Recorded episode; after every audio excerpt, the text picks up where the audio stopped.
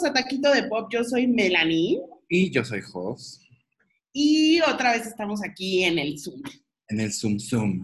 Hoy es domingo 10 de mayo, es Día de las Madres, así es que, pues a todas aquellas eh, que son mamás y que nos escuchan, muy bien por ustedes. Les vamos a hacer un programa muy bello.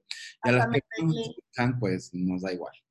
Hasta me arreglé para que no digan se pintó la boca, yo me corté el pelo, todo. Me, puse ropa que no es pijama. Exacto, me puse brasier. Es una fecha muy especial. Exacto, para celebrar. Oye, ¿te parece si empezamos con nuestros taquitos de esta semana? Dale. Bueno, el que todo el mundo hemos estado hablando es eh, que nació el bebé de Elon Musk y de Grimes y decidieron ponerle un nombre que es impronunciable, ni siquiera lo vamos a intentar. Como AIX27, un pedo así. Que es como... y explicaron qué es, pero pues aún así es como, ah, ok, ¿no? De la X porque es la tangible, la no sé qué porque es el nombre de su aeronave favorita y luego no sé qué tanta mamada. El caso es que también el gobierno de California les dijo, no bebés, no pueden ponerle ese nombre. Es un nombre como de, literal de un alien.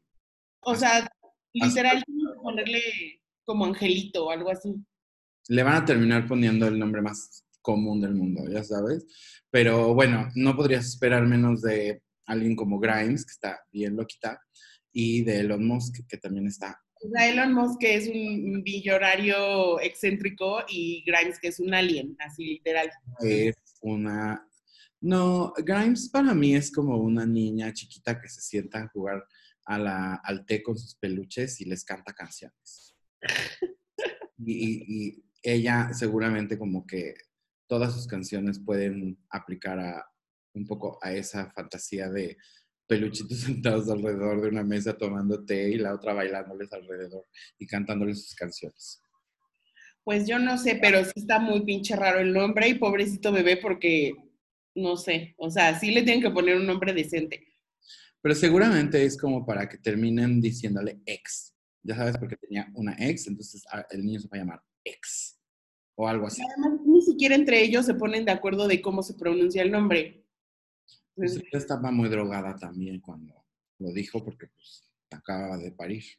Oye, y también Gwyneth Paltrow salió a decir como de o sea, como que tagueó a Chris Martin y le dijo como de, híjole, ahora sí ya nos ganaron en nombres feos y ridículos de, de bebés. es que ellos fueron los primeros que empezaron, según yo, con esa tendencia de ponerle nombres extraños a los, bebés. Y la primera em, de esas muestras fue Apple.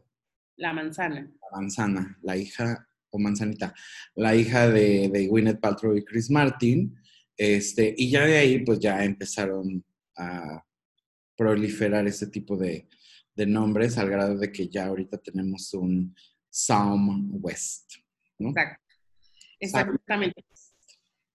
Oye, otra, otra noticia que está, justo habíamos estado hablando de, no sé, un día estábamos hablando de eso, no sé por qué. Ah, cuando hablamos de las caricaturas, ¿no? ¿De qué? De Dungeons and Dragons. Sí, que yo decía que era de mis caricaturas favoritas y que no sabía porque no había todavía una película de, esa caricatura o de esa historia. Y pues resulta que ya, ¿no? Exacto, ya está en preproducción. Creo que es con Paramount y entonces la van a hacer ahí eh, una película, motion picture. Y además fue una semana como extraña porque salió esa noticia y luego salió como un video del grupo que tiene Joe Manganello, de a famosos que se juntan a jugar Dungeons and Dragons. No super, Eran famosos, pero nunca dejarán de ser tetos. Es correcto. Entonces... Eh, pero ya dijeron a alguien que va a estar en el cast o algo así, ¿o no? No, pero yo, o sea, supongo que sí van a castear alguno de esos por lo menos. O sea, a él. Él es como el presidente de su club. Pero no sé, no sé si son los mismos Dungeons and Dragons entonces. ¿Cómo? Según yo, la caricatura es una historia y el juego de rol ese es otra historia. No, está basado en el juego de rol. Pero ¿de qué saldría yo un manganielo a los 48 años, Melanie? Son niños. No, o sea, la caricatura la hicieron como para ni, o sea, la hicieron con personajes que eran niños, no eran así. Ah, no, es como de unos chavitos que se pierden y, y cada uno tiene como un poder y así. Pero está basado en el juego de rol. Pero en el juego de rol, entonces, ¿por qué otra vez? ¿Por qué tendría que salir yo manganielo? O sea, los personajes, o sea, en el juego de rol hay que un mago, un la, la, la, y en la caricatura los hicieron chavitos, y en la vida real no sé si vaya a salir chavitos o, a, o si vaya a ser un, un mago, güey, y así como Merlín, no sé. Ah, o sea, y que se vuelva como una onda como Lord of the Rings. Exactamente. Ojalá que no, la verdad. Yo creo que va más por ese lado que por otra. Que por Yo creo que vaya a ser entonces la caricatura de los 80. Ay, qué hueva. Entonces, mira, un buen taquito de mierda adelantado. O sea, sí, pero no. Sí, porque sí es esa historia, pero no porque no van a ser chavitos, no, No creo. No sé, a lo mejor sí, no sé, no lo sé. No, no han hablado nada del cast. Yo siento que tendría más apil que fueran los chavitos. Pues puede ser. Y que fueran los 80. O sea, es como, suena perfecto. Como para que ahorita hagan algo como tipo Eat, Stranger Things. Ya sabes que ahora todos son como niños y tienen aventuras y así. Sí. Oye, otra película que este sí es como nuevo, o sea, él sí va a ser, a- anunciaron que Tom Cruise va a ser el primer actor de film que filmará en el espacio. Sí, o sea, hoy, la, hoy justamente estaba leyendo que la NASA había eh, ya como hecho declaraciones de que iban a colaborar con, con Tom Cruise para, para, hacer, para hacer una filmación en el espacio. No sé, obviamente, pues, qué conlleva, ya sabes, o sea, no sé tampoco qué tan difícil es filmar en el espacio, porque puedes filmar adentro de la nave, pero no sé si vayan a ir a hacer una mamada de Tom Cruise de ahora tiene que ir al satélite a desactivar no sé qué vergas y ya sabes, porque si no, entonces se va a, a morir la mitad del... Pero, pero está, está muy cabrón, está muy cabrón porque no es como que ir al espacio no es como de, güey, voy a tomar un avión y voy al espacio. No, o claro, sea, no tienes que entrenar. cabrón para poder ir, porque además no es como de, ay, güey, me voy a tardar una semana, o sea, tal vez estén allá un mes, un año, no sé, o sea, se me hace como, y además lo que debe de costar eso, güey. Sí, porque pues no nada más se va a ir Tom Cruise, tiene que ir un crew. Tiene que ir el director y Y también te digo algo, o sea, y el que graba. y también te digo algo como que, no sé, pero siento que ya es también agregarle como un layer de, de- de riesgo, ya sabes, a, a tu carrera, porque al final del día, pues no sabes si vas a volver, güey. O sea, es, es como te puede ir increíble, subes y bajas. Pues más bien no. Ahora, si, si hay alguien que, que, que creo que podría estar como equipado para hacerlo, sería Tom Cruise. O sea, está bien, y si lo está haciendo de la mano de, o sea, si lo está haciendo con la NASA, quiere decir que No ya está, puede. ¿eh? Si no, no se puede. No es No, como que diga, yo y mi compañía vamos a ir en una nave que, que nos construimos. O sea, No, a lo que me refiero es que si ya lo está haciendo con la NASA es porque ya es posible, o sea, ya hay una manera de que sí sea posible grabarlo allá. bueno, Entonces-. O sea, no sé, debe ser interesante. Hay muchas películas que hablan del espacio y que las han hecho aquí y que están muy bien hechas y que no creo que necesites ir al espacio a grabarlas, ¿sabes? Como de Sandra Bullock. eh, ayer vi la de Ad Astra y está súper buena, o sea, y tiene unas imágenes impresionantes del, del espacio y sí, o sea, como que te la crees, pues, o sea, no necesitas ver ahí realmente la luna físicamente. Tanto viste Ad Astra y yo vi Frozen 2. Ok. pues bueno, o- ya veremos, no sé, esa yo creo que se va a estrenar como en el 2022 o alguna cosa así, o Bueno, en 2030. De- O sea, está, está bien porque para mí siento que también es como la nueva frontera, ya sabes. Al rato ya va a estar este The Rock y va a estar Vin Diesel y todos esos imbéciles queriendo ir al espacio a hacer Fast and the Furious, ya en el espacio, o, una cosa así. Entonces creo que, creo que está bien que sea Tom Cruise el primero, porque además Tom Cruise es una superestrella. Entonces es como... Es la estrella de acción. Es la máxima estrella de acción que hay. Claramente es el primero que tiene derecho a poder hacer eso.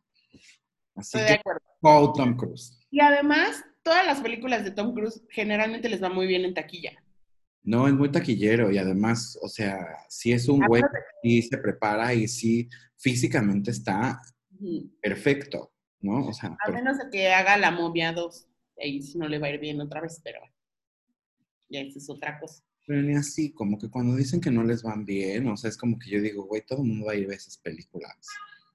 Pero no les va bien, o sea, Sí, no es taquillera como lo esperan. Nosotros fuimos a verla. La momia no. Sí, la vi. la vimos, Carmela, en el cine. Si no, la vi yo con Gabriel y, oh my God, Yo no la vi, yo no la vi. oh my God. Solo fui a la premier a trabajar. Oye, hablando de películas y esas cosas, ¿ves que ah, ya hablamos de que está el documental en Netflix de Tiger King y que pues, está como de, o sea, es un buen documental, pues tiene una buena historia. Y entonces todos los artistas, todos los actores se volvieron locos queriendo participar, si hicieran un live action de, de este documental. Y eh, había como varios candidatos y, y quedó Nicolas Cage, güey. Habían dicho que Rob Lowe, habían dicho que David, ¿cómo se llama ese el chaparrito? Sí. David Spade, habían dicho que incluso este, este Kevin Bacon. Yo pensé hasta en Kiefer Sutherland, no sé por qué, pero, pero dije, Kiefer Sutherland puede salir. O sea, como que hay un chingo de güeyes. Lo único que creo que Nicolas Cage tiene a su favor es que Nicolas Cage lo va a poder hacer muy raro. Y creo que Joe Exotic es un personaje muy raro. Es que me caga Nicolas Cage. O sea, ni siquiera la voy a ver. Me caga igual. O sea, Es una serie, es una, una miniserie, creo. ahora también como que por otro lado estoy, o sea, me pongo a pensar y digo, ¿realmente es necesario como glorificar este personaje? ¿O realmente Joe Exotic es un personaje que verdaderamente va a quedarse en la historia de la cultura pop? Yo creo que sí, pero también ¿qué, van a- qué más van a decir en la serie, porque ya prácticamente vimos todo en la en el documental, entonces Ah, Es otra, ¿qué nos van a decir? O sea, ¿cómo tenían sexo él y los, y si los- van a volver a actuar lo que ya vimos, pues no le veo ni caso. Y yo no quiero ver inmundicia. Ya no quiero ver esa inmundicia. Güey, vivían en la inmundicia. O sea, eso de, de que comían carne pasada del Walmart. Ah, sí, no es lo, lo más, o sea, lo más, más, más, más. Es casi como la gente que está en la basura, viviendo de, de comer de basura también. A, a lo mejor va a ser más una historia de amor, de cómo era su matrimonio con sus dos esposos. Definitivamente no quiero ver eso. O sea, no hay manera. Es más, la única manera creo que yo vería que eso sería como si hicieran un musical. ¿Ya sabes? Algo así súper absurdo. El musical de, Ti- de Tiger King está buenísimo. Güey, Tienen ya las canciones. Todas las canciones, me encanta. Y además con esa estética que hacían sus videos, Ajá. me encanta, sí, de acuerdo. no, van a hacer una serie seguro seria, ¿no? Este, y al rato, no sé, hasta Ryan Murphy va a querer hacer el American Crime Story con Joe Exotic. O sea, como que siento que también todo lo que él es no es como positivo. O sea, es muy problemático, pues. Personaje gay, Él, ¿eh? con tanto personaje gay, o sea, el Ryan Murphy está rayado. Su militancia se le, se le, se le, le Oye. bota. Y hablando de porquerías, Ajá. fíjate que anunciaron que van a sacar la, una precuela de Crepúsculo. Guau. Güey, ¿quién necesita una precuela en buen pedo de esa, de esa mamada? Yo creo que ni las niñas hemos que nacieron, que la vieron y crecieron con, con Edward y Bella, este, dirían, Wow, sí, quiero saber la historia de los vampiros viejos. Porque pues, o tendría que ser Edward Cullen, que ya no va a querer ser Robert Pattinson, pero cuando era, cuando vivió en los 20 o qué. Entonces es una precuela. Pero no sé si va a ser de él o si va a ser de los Illuminati o Volturi. De los papás. que hay una parte en una de las películas que como que muestran la historia de todos antes, ¿no? De cómo se convirtió. mí era una de esas, este, de esas viejas. O sea, de los ancianos, pues, vampiros. ¿Los Volturis? Bueno, o sea, no, no, we don't need it. No, no, no necesitamos. Que se lo quede la señora esa. Güey, y además, no sé, se me hace como que va a salir en Lifetime, ¿no? Algo así, porque neta, de verdad, ¿quién va a querer ver esa porquería? Neta es una porquería. Es como cuando hicieron tres películas de La Sombra de Grey. Güey, una, dices, bueno, va, pero hicieron tres. Y si los hubieran dejado, hubieran hecho cuatro. Sí, más sombras que nunca. Sombras al triple, sombras recargadas. Sí, pura basura de esas. Es como si volvieran a hacer una pinche película de Harry Potter, güey. Ya, I fucking can't pero va a haber una película Harry Potter de cuando ya son grandes. ¿Es neta? Ajá. Y Hermione va a ser una mujer negra y se armó todo un desmadre y no sé qué. No, pero esa es una obra de teatro. No, es una peli. En la obra de teatro Hermione es negra. Sí, porque nunca en el libro la describen como que fuera blanca ni nada. Pues, I mean. O sea, fans, fans de Crepúsculo dense. Y otras basuras como Star Wars también, que es otro taquito, pero, pero... Bueno, pero eso a mí no me parece ninguna basura. Güey, tú siempre, mira, te estás queje y queje de Star Wars y ahí vas y ves las películas, de todas maneras. Las veo, pero no me parece que sean así como para que haya otra. O cuando empezaron a sacar esos spin-offs así como de Rogue One y Han Solo. También las viste. My goodness, sí las vi. ¿Ves? O sea, ahí tienes. O sea, de por sí, tú, o sea, te quejas, pero al final si sale una nueva la vas a querer no sé. Está mala y si tal, tal, tal.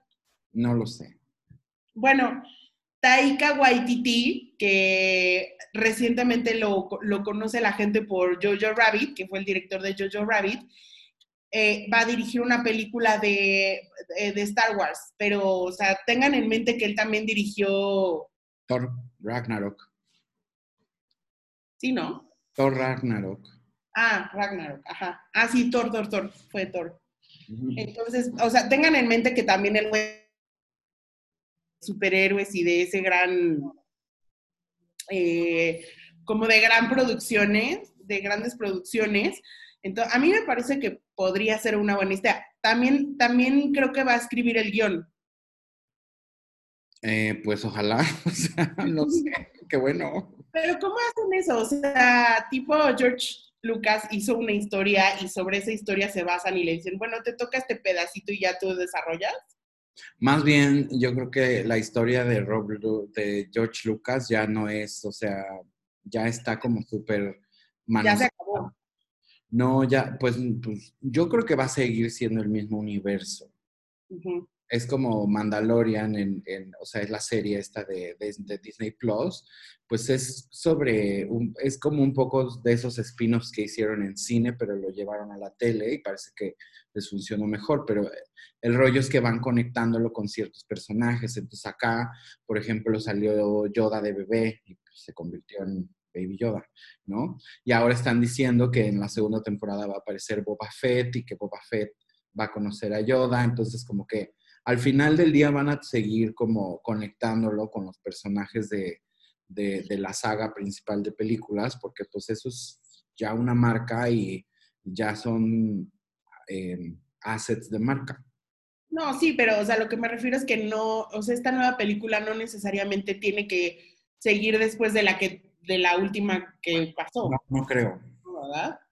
Dijo a New Star Wars Movie. No sabemos si es de eso, no sabemos si se van a ir al futuro y van a pasar 100 años y entonces ahora va, van a crear una nueva saga con nuevos personajes. Este, se van a olvidar completamente, a lo mejor solo van a hacer unas referencias ahí, así como de, ah, sí, como los antiguos de hace 100 años que lucharon contra no sé quién, ya sabes, o sea, pero no, no sé, o va a ser alguna de, ah, es lo que pasó entre el episodio bla bla y el episodio bla bla, ¿no?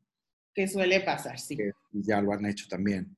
Bueno, pues, es... pues digo, es, es, una de esas franquicias que no van a dejar de manosear y que no van a dejar de ordeñar, porque obviamente pues ya tiene hasta, este, en el parque ya tienen hasta secciones. Eh, ah, no, o sea, si Star Wars no, no se va a ir nunca. Pero es horrible, ¿sabes? O sea, porque mm, cuando, cuando yo era niño, como que las de los ochentas, la verdad es que sí eran así como una cosa impresionante. Y luego salieron las del 2000 y bueno, entiendo que fue mucha la nostalgia y, por eso medio funcionaron. Pero desde que Disney agarró Star Wars, o sea, como que siento que ya es como que ya la prostituyeron mucho en el tema, por ejemplo, del merch, como que ya, ya, ya hay así de que orejitas de Mickey, pero de todos los personajes de Star. De Darth Vader, que es como de, güey, es el malo. Ajá, sí. Exacto. Sí, tienes razón. Desde que lo agarró Disney, como que también además lo hicieron muy a su manera. Y, tal, digo, las películas de los 2000 son espantosas, o sea, horribles. son las peores de, las de todas. Pero bueno. A ver, ¿qué, sucede con Taika Waititi y su nueva película Star Wars. Sí, correctamente. Va a llegar en seis años, o sea, igual. Sí, falta un chingo para que salga. Eh, oye, Justin Bieber y Hailey Bieber anunciaron que van a tener su reality show The Biebers en, eh, por Facebook Watch. O sea, lo vas a poder ver por Facebook y pues va a ser de su vida en la cuarentena, supongo, no sé. Eh, ¿Qué crees que hagan Justin Bieber y su esposa todo el día como que sea súper interesante de ver? TikToks y ya, no sé, no sé, la verdad. yo no sigo a Justin Bieber en ningún lado, no sigo a su esposa en ningún lado, no entiendo. Pero me sale en todos lados igual. Pero, pero lo que quiero entender es como, ¿cómo es que ahora le está queriendo dar la, la vuelta a la carrera de Justin Bieber y empezar a a realmente eh, adultarlo, digamos, hacerlo como adulto con, este tipo de, cosas. O sea, porque al final del día, la música que está haciendo ahora es, es pues no necesariamente tan, tan para teenagers, ¿no? Pero tampoco siento que ya esté como en un espacio como de adulto joven. O sea, como que todavía está en un limbo ahí medio extraño eh, pues hizo las campañas de Calvin Klein, que supongo que seguirá haciendo, pero en realidad Justin Bieber en los últimos años ha estado como pues muy guardado y siento que lo guardaron en el tema de, de todas las drogas que hacía, pero también siento que le están dando un poco de tiempo que medio vaya creciendo, ya sabes, y que ya realmente pueda vender, que ya es un hombre, un hombre mayor. Pues ya ves que también salió, bueno, tenían como una docuserie en YouTube en la que hablaron de que no, que en realidad no tenía problema de, o sea, drogas sí porque él lo ha dicho, pero que no, o sea, que eso que lo veías así que se veía muy, muy fatal era porque tenía Lyme disease. Entonces, según esto, o sea, por eso es que se veía como tan desmejorado y tal, tal, tal. Obviamente es un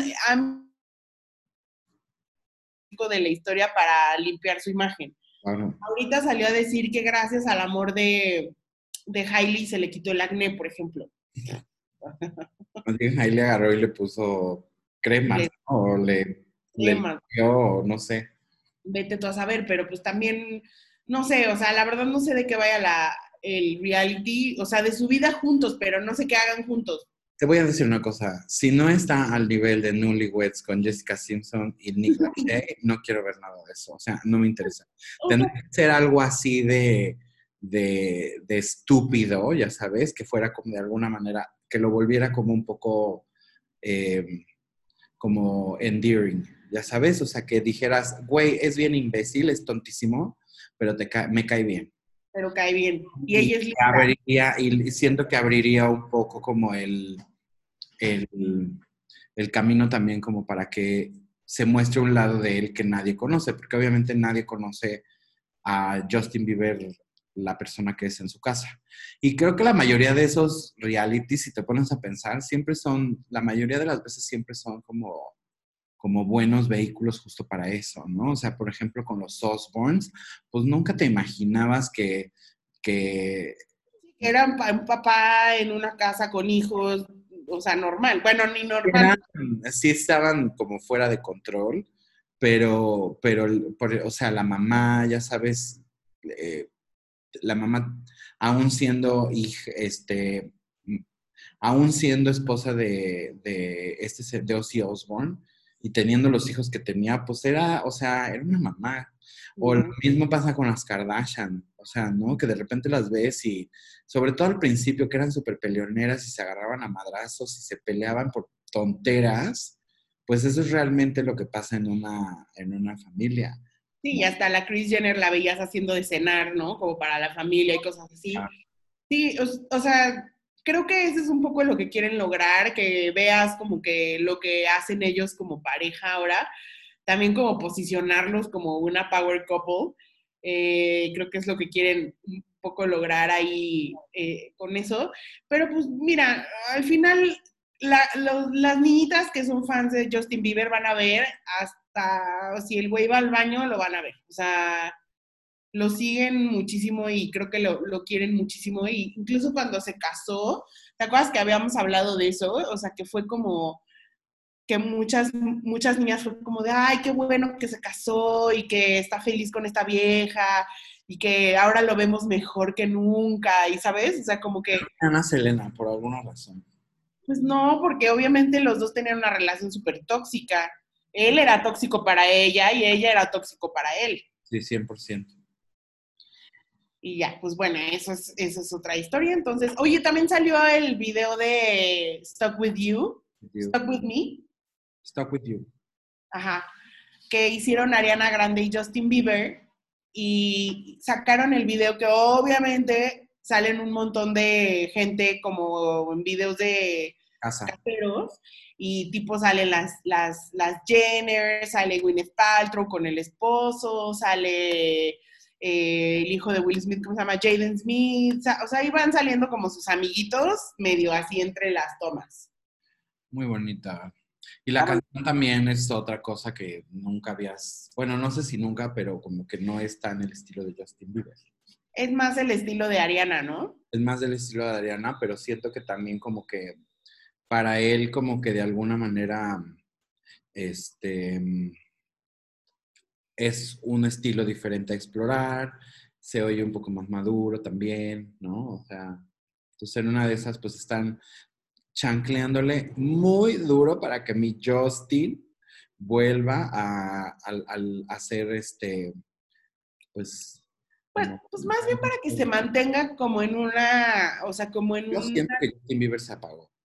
Sí. Después del último disco se apagó y luego le empezaron a sacar todas las cosas de, que si se drogaba o no y luego ya se casó y este, seguía viéndose como homeless, acuérdate que se volvió como súper religioso, tenía como un coach ahí que era un, pastor ahí medio raro, este, y siento que ahorita ya como que él ya está en un espacio también en el que medio quiere retomar, ¿no? Y quiere como Sí, pero también no puedes hacer lo mismo que has venido haciendo antes porque ya no, no eres un chavitito, o sea, ya que tiene 25, 26 años. Por ahí.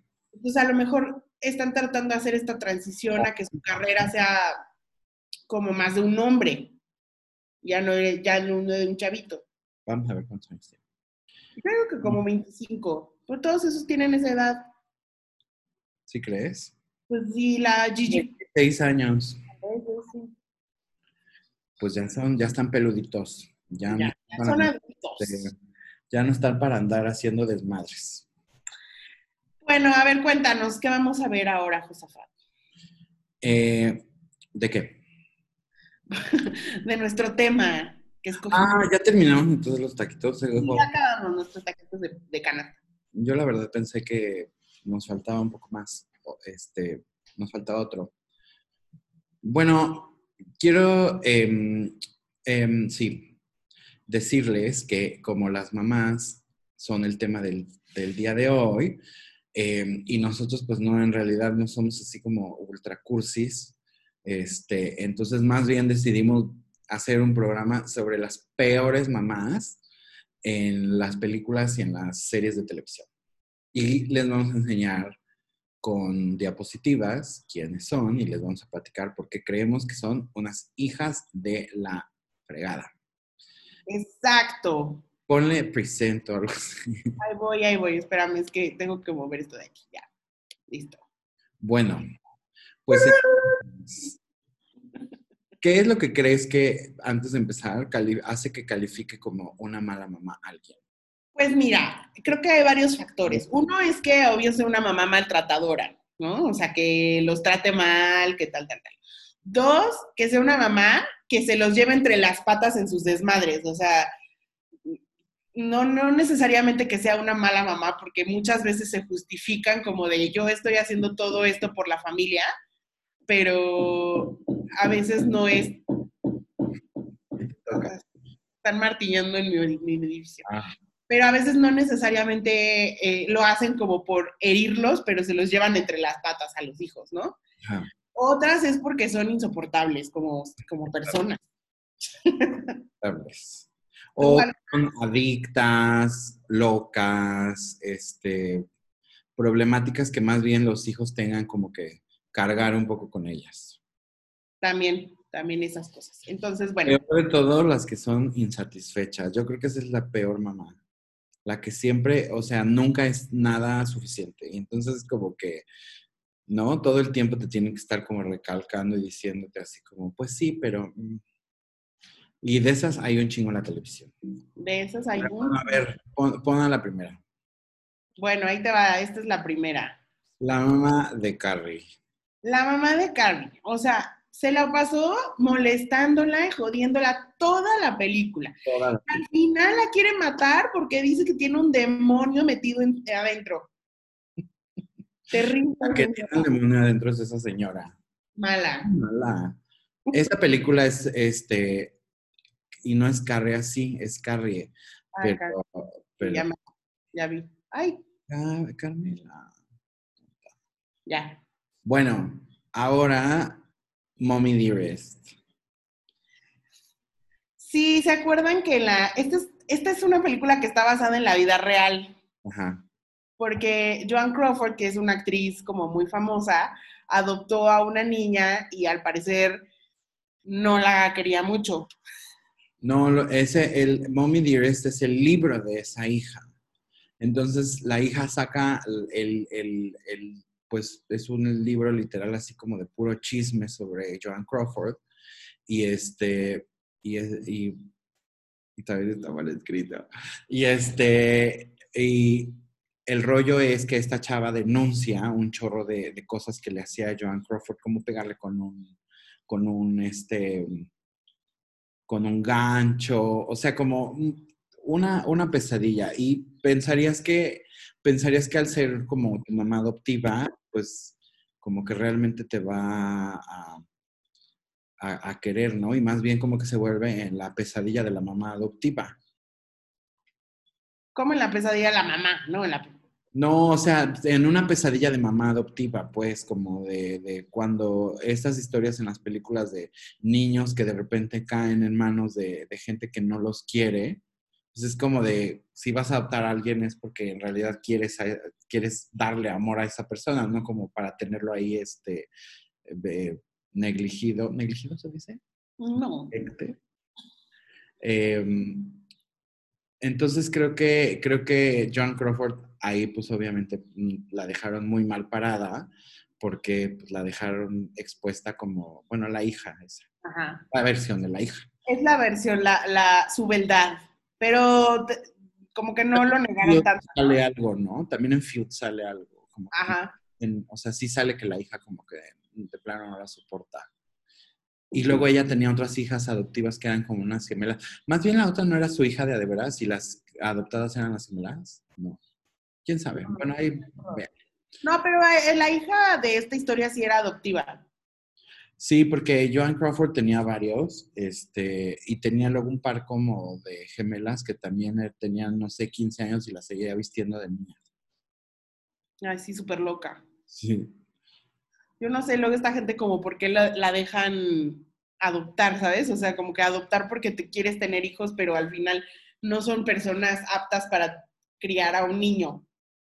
Sí, pues no sé, por ejemplo, digo, hablando de cosas que, que, hemos visto, em, Madonna, por ejemplo, que, que, este, adopta hijos, o Angelina Jolie que adoptan hijos, como que no se, no se ve que las experiencias de ellos sean como muy similares a lo que podría ser eh, ser hija de, de Joan Crawford, pero también hay una parte en la que dices como de, o sea, no sé si está bien, por ejemplo, que de repente eh, los hijos de Madonna eh, salgan haciendo las cosas que de repente hacen los hijos de Angelina Jolie, como que casi no salen, ¿no? Mae. Entonces como que siento que siento que en Hollywood también se da mucho el tema de, de, de, de este tipo de historias como súper escandalosas. Claro. Bueno, otra es Mary Jones, la hija de puta mamá de Precious. Oh, Dios. Güey, esto sí era una señora De lo malparida, güey. De lo peor, de lo peor, de lo peor. Una escoria, Precious. una escoria de personas. Muy mala, este, pero además como muy agresiva, ¿no? Como muy- Pero mala así de, güey, la odiaba. La No, la odiaba. Y la odiaba ni siquiera siendo culpa de Precious. Porque la odiaba porque, según ella, eh, este, ella se le había ido a meter eh, este, entre ojos al, al esposo. Y en realidad el esposo violaba a Precious. Exacto. Ay, no. Vieja, Esta sí está como en el top 3 de las peores mamás. mala. Mala. Muy mala. Muy mala. Y además eh, insoportable la, la señora. Sea, insoportable. Pero es tan mala Es Livia Soprano de Da Sopranos, por si no nos... pues lo están viendo, Camila. No, Este, pero hay gente que nos escucha por ah, Spotify. es cierto, es cierto. Livia Soprano de The Sopranos es la mamá de, de Tony Soprano, el, el protagonista.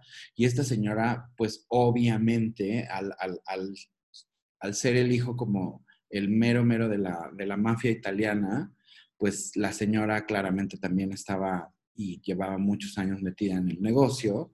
Eh, no tenía como un papel, ya sabes, como súper activo, pero se veía que sí movía hilos en, en, en, ciertas circunstancias y como que también era una señora como muy osca, como muy fría, como muy como tajante, ¿no? Y bueno... Era muy paranoica, ¿no? También. También, y que todo el tiempo estaba encerrada y, este, y se ponía ahí como a ver en la, en la, en el, en la ventana y estaba así como que todo el tiempo. Pues bueno, ella es tan mala que, que este, hay un punto en el que quiere matar a su hijo para que, porque cree que ya como que se volvió muy débil. Güey, Lucille Bluth, que es de Arrested Development, es una señora, mira, es una señora rica que no le importa nada más lo que a ella le importa. Entonces, tiene a sus hijos que todos son unos fucked ups y le vale, ahí los tiene y es una señora muy graciosa, la verdad, o sea, es de esas como, es despectiva, es este, no es, es como tú dices, una señora también súper fría, o sea, como que nunca entiendes cómo es que fue la infancia de estos personajes teniendo una mamá así, ¿sabes? Pues como una señora rica, blanca, privilegiada, que no se entera de nada, que todo el tiempo está peda, este, que los hijos claramente no tienen un, un, un, un, lazo con ella porque ella nunca se molestó en desarrollarlo y pues seguramente siendo rica eran más bien hijos de las, de las empleadas, ¿no? O sea, de las nanas. Y si se los tiene que chingar, se los chinga, ¿eh? Por dinero no le importa. No le importa. A ella no le importa. Ella es una desgraciada. Mala. Es, es mala, pero es muy graciosa. Es divertida. Es, muy graciosa. ¿Eh? es muy divertida y es muy graciosa como personaje, pero sí, cae gorda. No quisieras tener esa mamá, la verdad. Mm. Peg Bundy. The Married with Children. Pues esta básicamente es una comodina. Es una conchuda. Conchuda, sí, esa es la palabra, es una conchuda. No quiere que nada la moleste, no quiere que nada sea un esfuerzo. Este, ella así como está, cree que además es la reina de la casa y como tal se le tiene que rendir pleitesía, entonces...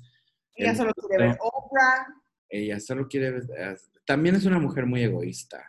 Sí. Porque al final del día pues es solo lo que a ella le importa y lo que es cómodo para ella y lo que a ella le da como como este paz, ¿no? Pero pues en realidad ahí pues por eso los hijos son como son y la relación con el marido es francamente, o sea, muy muy muy dolorosa de ver. ¿No? Oye, Judy Geller, de la mamá de Mónica Geller y de Ross en Friends.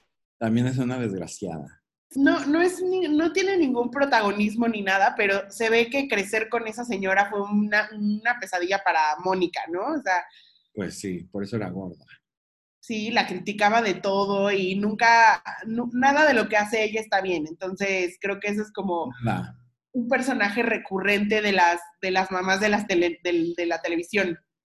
Sí, como muy exigente, como muy, no sé, o sea, obviamente pero también era como muy ausente, ¿no? Era exigente con Mónica, pero con Ross no. O sea, Ross todo lo que hacía era perfecto.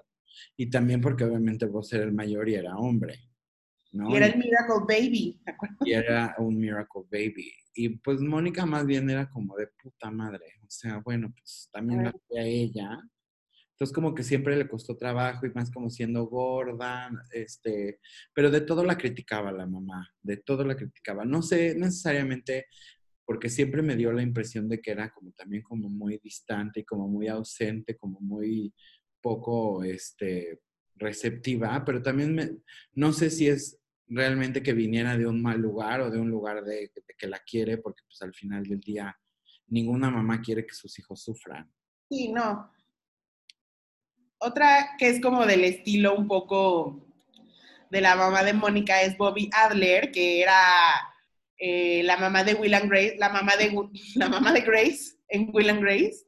Y este, y Bobby Adler era Debbie Reynolds, que es muy, muy fantástica, pero eh, era como esta historia de que, de que Bobby era una estrella de, de, Broadway, entonces era demasiada atención la que necesitaba, entonces llegaba a cualquier lugar y ella tenía que tener toda la atención, y obvio Grace sufrió un poco porque también ella es así, Sí, es muy como su mamá. Ahí sí te puedo decir que ellas dos eh, chocaban porque son idénticas. Es muy needy la mamá también, como que te digo, es de esas personas que llegan y se, chupan todo el oxígeno de, la, del lugar y, y, pues también Grace obviamente le gustaba ser el centro de atención, entonces cuando la mamá llegaba y le movía el teatrito, pues no le gustaba. Y también además era de esas que siempre estaban como tratando de colocar a la hija para que se casara y tuviera hijos, ya sabes? O sea, como de ya me urge tener eh, nietos, ¿a qué hora, cuándo? Sí, pues de esas pushis. vas a quedar sola. De esas señoras pushis que lo único que quieren es ya. Pero, ¿sabes por qué lo quieren? No es porque quieren realmente tu felicidad, es porque quieren quitárselo ellos de la cabeza. Sí. Como de ya la acomodé, ya ella ya está, yo ya no me tengo que estar, este, ya sabes, como, como preocupando, porque la mamá de la nana Fine era igual. Era, o sea, nunca en la vida jamás pensaría que la mamá Silvia Fine era mala, pero en ese sentido era como de, ella solo quería que se casara y tuviera hijos, no creo que porque quisiera ser abuela así mil, pero la nana Fine todavía lo entiendes más porque el personaje, bueno, porque es judía, güey, ¿sabes? O sea, como que también es parte de... De, su, tradición y sí, pues sí. Es pues correcto. Bueno, Lorelai Gilmore podría ser como eh, causar aquí conflicto. Controversia. Eh, controversia, exacto, porque todo el mundo pensaría que es una muy buena mamá. ¿Por qué dices que es una buena mamá? Bueno, sí. Güey, porque tenía muy malas, tomaba muy malas decisiones en cuanto a sus novios. Siempre, siempre caía con el papá de la Rory, cada que el papá se aparecía cada pentecostés o como se diga, y siempre caía con el güey. y luego, güey, le daba de comer muy mal a esta pobre chiquita. Porque todo el día están comiendo pizza y comida para llevar. Todo el día comían hamburguesas y cochinadas, güey. O en la cafetería del novio. En la cafetería del novio. Luego se enoja que porque no quiere que vaya a jail porque ahí fueron los papás, o porque ahí fue el papá. Y es como de, güey, mana, date de santos que va a ir a la universidad, o sea. ¿Y la mamá de ella? La mamá de ella era como estas personas que ya pasamos ahorita, que son frías y, y controladoras y tal, tal, tal, pero pues siempre quiso, digo, al final era hija única, entonces siempre como que toda la atención estuvo en ella.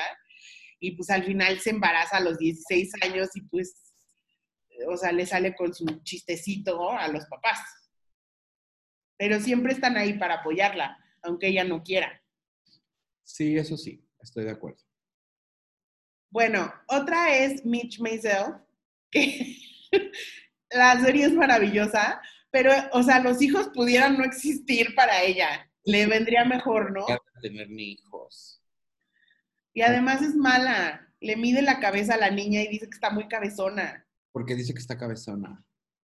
Está preocupada por su futuro. Sí se ve cabezoncita. Sí, pero eh, esta, ya está más grandecita, ¿no? La otra era como cuando era más bebita. Ahí lo que pasa es que Mitch, obviamente, pues, como que no es que no los quiera, es que como que nunca está con ellos, o en la serie al menos nunca está con ellos, y cuando está con ellos es como por este tipo de cosas de, ay, les mide la cabeza, o cualquier cosa. O sea, como que no la ves tampoco como una mamá como muy entre cariñosa, ¿no? Cariñosa, como que esté al pendiente, pero también es porque pues de alguna manera es gente con, con privilegio que tiene staff. Y la gente rica en general siempre tiene las nanas y las relaciones entre los papás y los hijos siempre son así como, pues sí, te rato y si juego un ratito y si eres mi hijo y todo, pero pues, que te eduque la, la nana. Sí. Bueno, mismo caso, ¿no? Evelyn Harper de Two and a Half Men, que la neta es que odia a sus hijos. Esta es como Lucille. ¿Eh? Esta es como Lucille. Sí, y, pero además esta crió a dos buenos para nada. Buenos para nada. O sea, porque este era un borracho funcional y el otro es un bueno para nada que nada le sale bien, es un loser. Un mediocre. Pero ella era fantástica, ¿eh? Ella era muy chistosa, claro, pues sí, el personaje era muy gracioso. Y sobre todo como este desdén que tiene hacia ellos, ¿no? Como de, Uy, pero más vengan media hora, ¿eh? No se vayan a querer. Y también se ve que era una señora muy, este, que tenía su vida como muy independiente y que no le gustaba que vinieran a fastidiarle su, su, su, su rutina. Totalmente. ¿Qué me dices de esta señora Marie Barrow de Everybody Loves Raymond? Es la, mamá de Raymond. Y, híjole. Hasta manipuladora. Esta es la mamá mexicana. Ah, ¿Verdad? Eso es lo que yo pensé. Una vivían enfrente, ¿no? Como vivían. Ajá.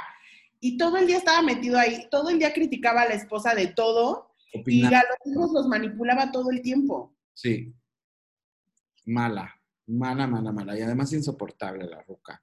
Insoportable. Bueno, insoportable en el sentido que te hacía reír a ti, pero no la quisieras de mamá ni de suegra. No, eh, pero sí era insoportable.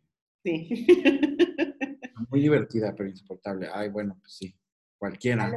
Aleida Díaz de Orange is the New Black, que si se acuerdan es la mamá de la, de la otra ¿Eh? Daya, de Daya que ahí está, ahí se ve su carita.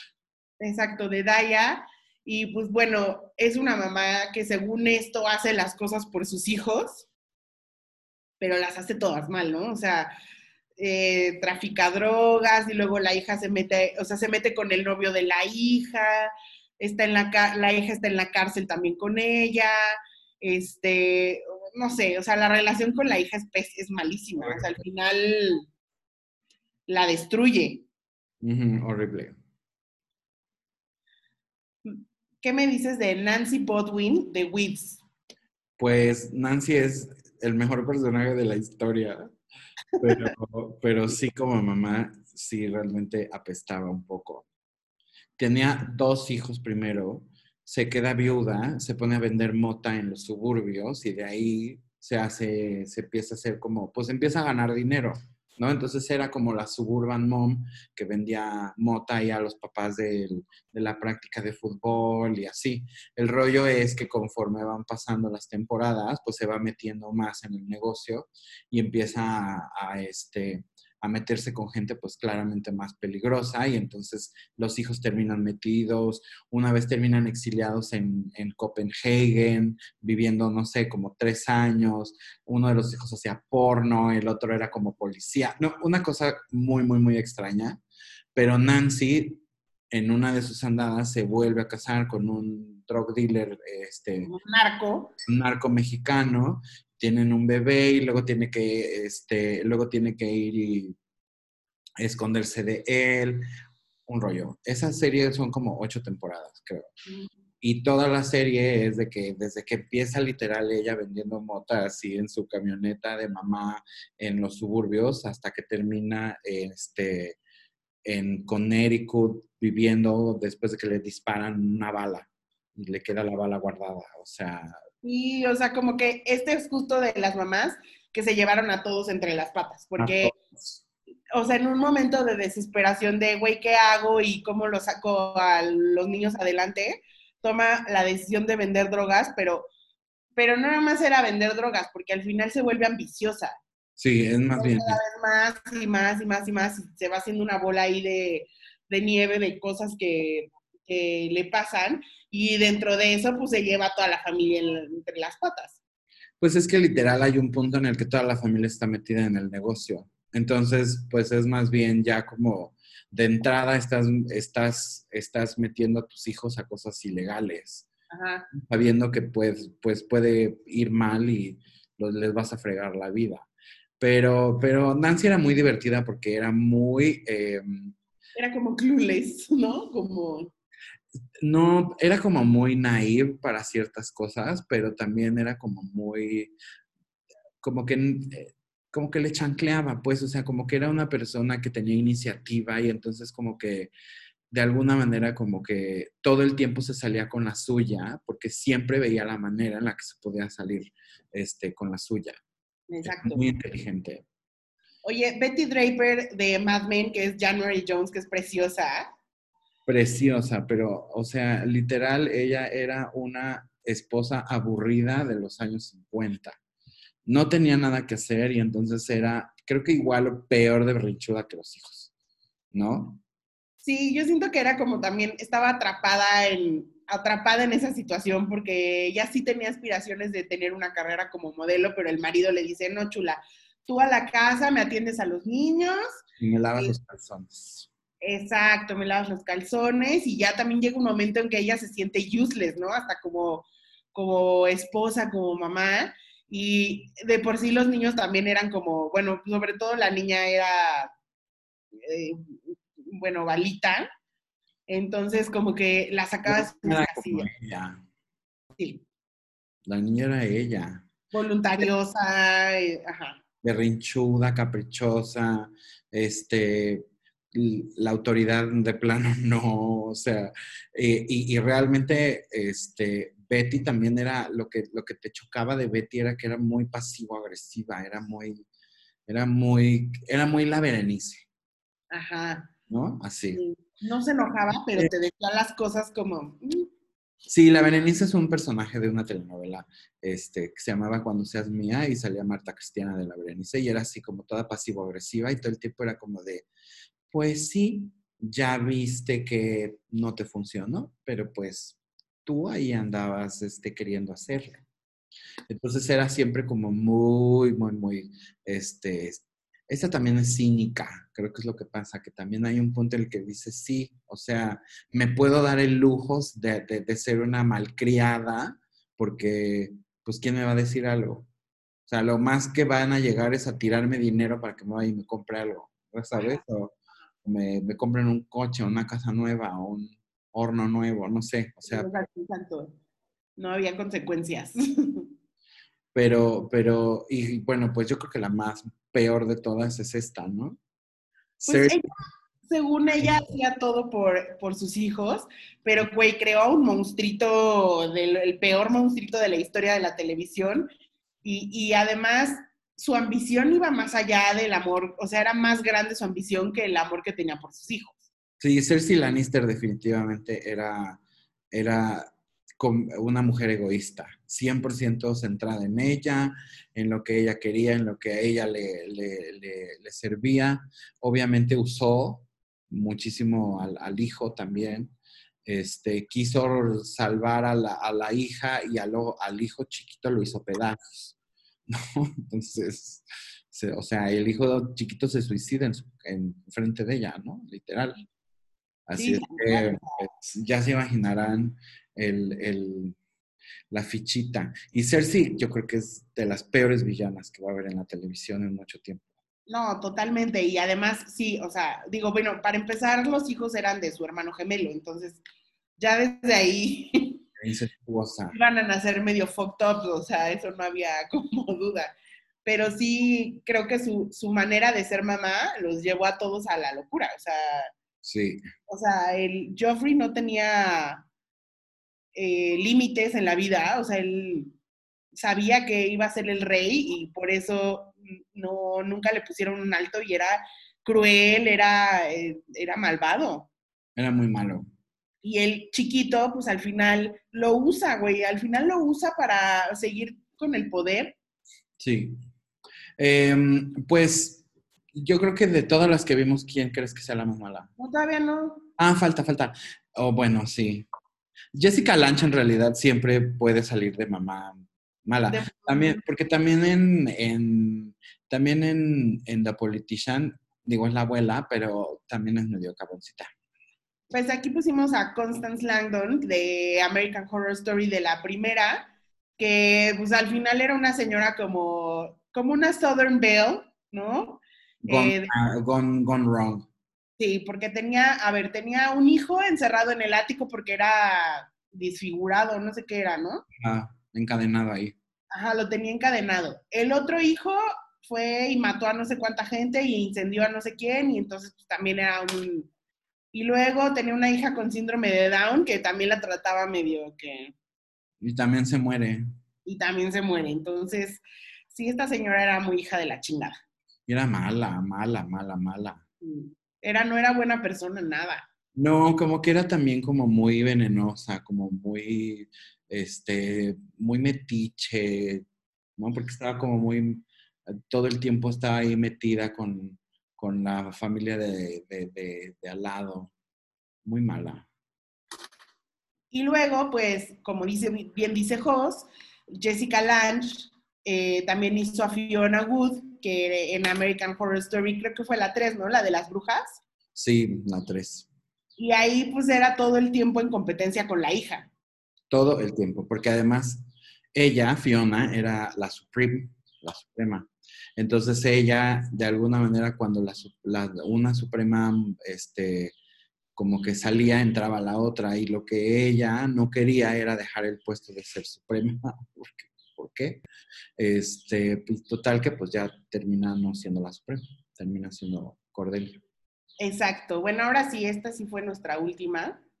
Y hay muchas más, seguramente debe de haber muchísimas más. En México tenemos a Catalina Krill, este, ¿a quién más? ¿A quién más crees que en las telenovelas podría haber? pues todas las suegras, todas las, las, suegras, las, las mamás de los protagonistas y suegras de las protagonistas. Todas ¿Eh? Malvina del Olmo, todas las villanas en realidad son así como que muy malas madres, porque no les importan sus hijos. No. Bueno. Les importan sus hijos, pero en realidad nada más los están... ellas. Ajá, lo que ellas quieren. Exacto. Exacto. Pues con eso terminamos el tema del día de hoy y vamos a hablar de qué estamos viendo. Estamos viendo Hollywood de Ryan Murphy. Netflix. Exacto. Entonces, esta es como, es como una historia rara porque se mezcla entre cosas de la vida real y cosas de fantasía, o sea, personajes ficticios y personajes de la vida real. Pero está, está muy bonita hecha, o sea, la verdad es que todo el vestuario y el diseño de, la producción de, la, de la serie está muy bonita. ¿Qué año es? Pues habíamos dicho que como después de la Primera Guerra Mundial, ¿no? Antes de la Segunda, como en la época... 1934, 36, es, es, se llama Hollywood porque es como la época dorada del cine este, de Hollywood, donde estaban los grandes estudios con las grandes celebridades, este, y así tenía cada estudio a su, a su roster de, de celebridades este, exclusivas. Y, Era muy glamuroso en la época, si se acuerdan, es más o menos la época del de la película del aviador de, Leonardo DiCaprio. Eh, más o menos desde esa época, entonces ya saben, las grandes estrellas eran unas estrellototototas, mucho glamour, este, joyas, todo, y como dice Jos, tenían, ahí nació como el star system de las, de las grandes productoras que tenían a sus, a sus estrellas y los ponían en todo y tal.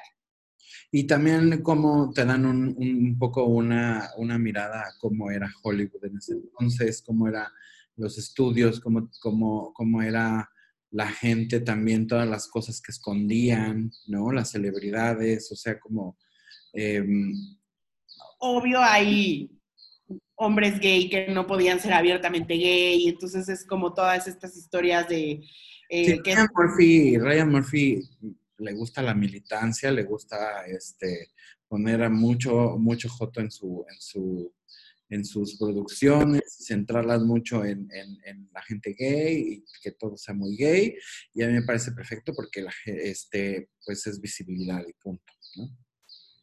No, sí, está, está bonita, aunque hay, hay algunas cositas que no, como siempre en las historias de Ryan Murphy, que no me encantan y que de pronto es como... Ah, ¿Cómo que?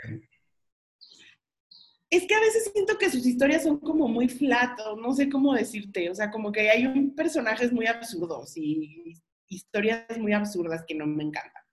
Yo más bien creo que a veces se centra mucho en crear personajes como muy entrañables, pero de repente no hay cómo, cómo seguirlos como contando de una manera en la que funcionen para que la historia también sea buena, ¿no? Un poquito. Sí, exacto. Pero, o sea, visualmente está preciosa preciosa. Preciosa, preciosa, se ve cara, se ve bien hecha. Este, y pues yo creo que son, es, es, es, cortita, ¿no? Creo que son como ocho o nueve capítulos. O sea, la verdad es que la puedes ver como rápido. Sí, según yo es como miniserie, ¿no? Porque él hace muchas miniseries para no competir en las demás categorías y siempre ganarse esos premios. Exacto. Así que Hollywood en Netflix. Exactamente. Y bueno, ya eh, para terminar, ¿por qué no me dices, o quieres que te diga mis taquitos de pop y de mierda, o tú? Vamos. ¿Yo? Sí, ve tú. Ok. Mi taquito de pop es porque ayer vi el documental de los Beastie Boys. Eh, es, un, es un documental extraño porque en realidad es como una presentación en vivo que están haciendo los Beastie Boys con una pantalla atrás donde pasan cosas. Entonces van, van, van, contando la historia, está los visuales y como que la producción de todo lo hizo Spike Jones, que les hizo muchísimos videos y es su amigo de, de toda la vida. Y están Mike D y, y, Adam Horowitz, que son los que están vivos, y van contando como la historia desde que empezaron, cómo empezaron, cómo se hicieron amigos, tal, tal, tal. Eh, está bonita porque ellos tienen una manera como divertida de contar las cosas eh, está muy entretenido también como, siento como ver la manera en cómo antes se formaban las bandas y cómo se movía el mundo de la, de la música, porque también, güey, o sea, los empezó, estos, estos chavos tocaron con Ron DMC, le abrieron a Madonna, hacían festivales con Sonic Youth y con Nirvana, o sea, como que eran una banda súper, súper, que se amoldaba a, a, muchos espacios, ¿sabes? Y también la manera en la, la creatividad que tuvieron para hacer su, proyecto tal. Entonces está, está, muy entretenido, la verdad, no se lo pierdan. Ese está en Apple Plus, pero yo lo vi en la piratería, en Yes Movies. Eh, Y mi taquito de mierda se lo voy a dar a la señora, bueno, a Vogue en general, ¿no? Eh, ¿Ves que este lunes iba a ser el Met Gala? Bendito sea Dios, no pasó. No pasó porque, pues, coronavirus, pero eh, salió como una editora web a hacer como un recuento de lo que había pasado, ¿sabes? Como una, como narrando la historia del Met Gala desde su perspectiva. ¿Una qué? Retrospectiva. Una retrospectiva, exactamente. Y entre tanta cosa que dijo, eh, habló de las chichotas de Jessica Simpson y de que, güey, no mames, casi se le sale una chicha en la mesa y yo las tenía ahí enfrente y no sé qué. O sea, como que Jessica Simpson salió a decir después como de, güey, no es posible que estemos en el 2020 y me tengan que estar body shameando por un vestido que me puse hace 10 años, 20 años, no sé. Cuando en ese momento hacía sentido por el tipo de moda que había y todo eso. Es que sí, también. ¿Y por qué tiene chichotas, güey? ¿Dónde quieren que se pongan las chichis, güey? Yo creo que también hay veces en que la gente sigue sin pensar, ¿no?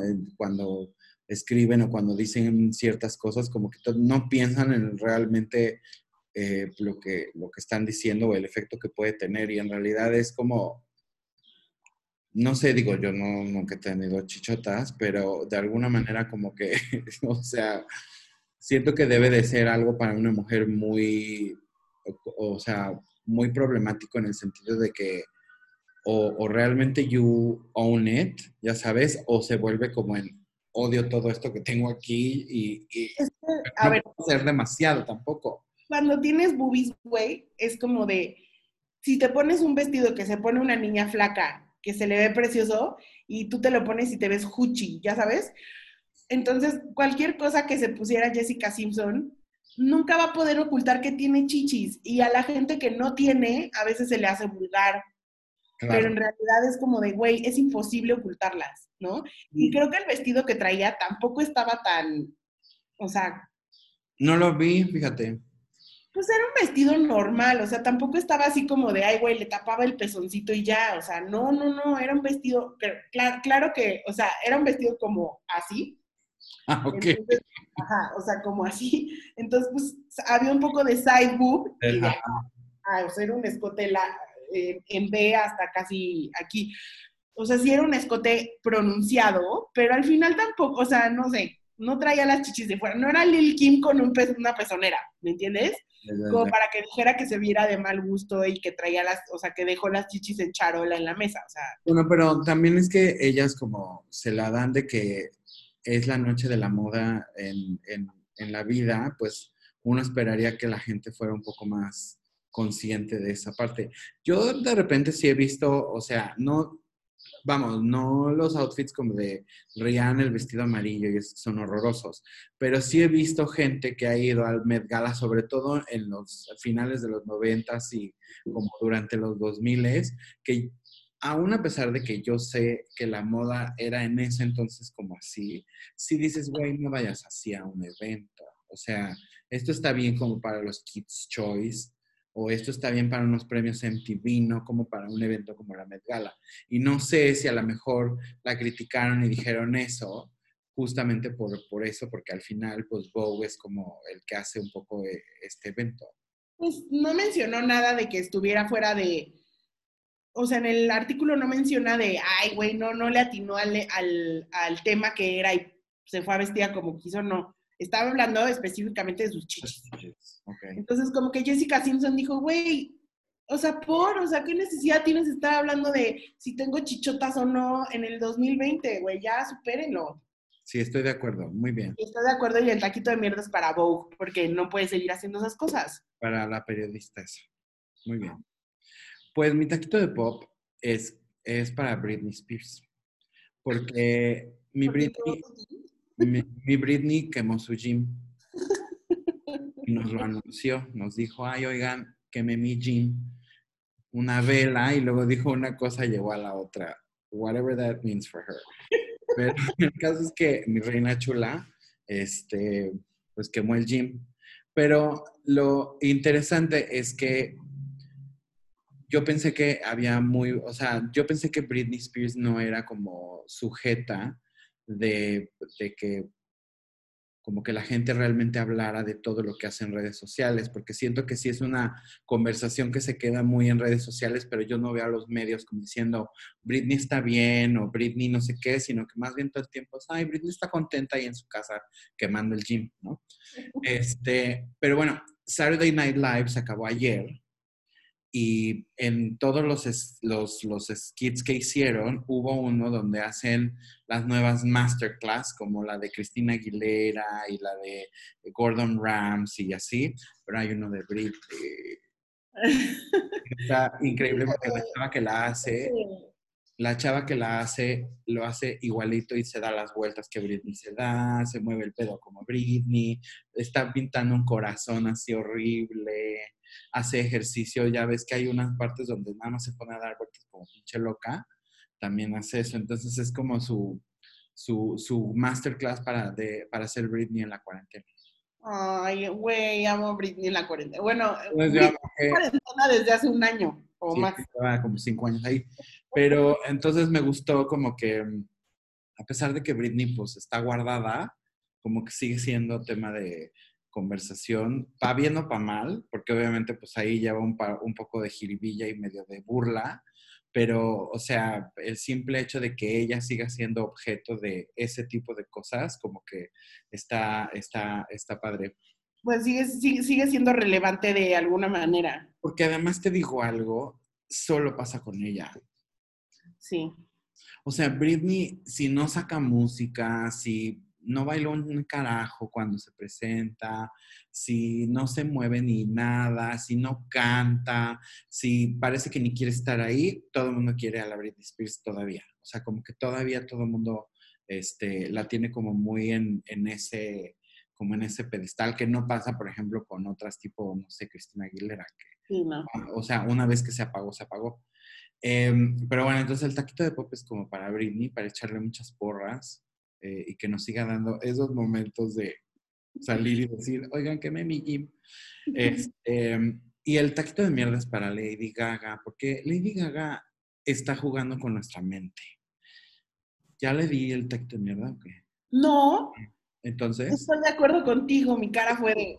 De acuerdo. Lady Gaga nos, nos calentó las pelotingas con su sencillo ese del Stupid Se le liqueó primero ya cuando lo sacó con todo y video, ya la mitad de la gente ya lo había escuchado y ella dijo que según ella era igual y seguro le puso dos, tres cosas que ni se escuchan, pero bueno, salió. Luego con la pandemia dijo, no, pues saben que, que yo creo que mejor no voy a sacar el disco y lo voy a sacar hasta el 31 de diciembre del 2020. Este, Eso quiere decir que estábamos en ese entonces en Ponte tu febrero, no, en como en marzo, abril, y dices, oye, de un disco que iba a salir en mayo, va a salir en diciembre, no me chingues.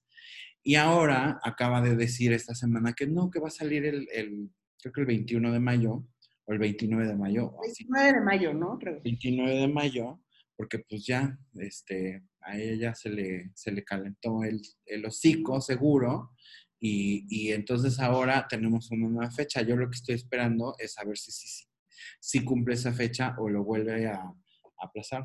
Y todo para que la verdad el disco ni sea así como que... Ya me lo estoy esperando. Que no vaya a ser así como la cosa más... ¿Sabes qué pasó? Que no sé qué pasó con la disquera, que no avisaron. Y por ejemplo, eh, Target soltó su preventa del disco. Mm.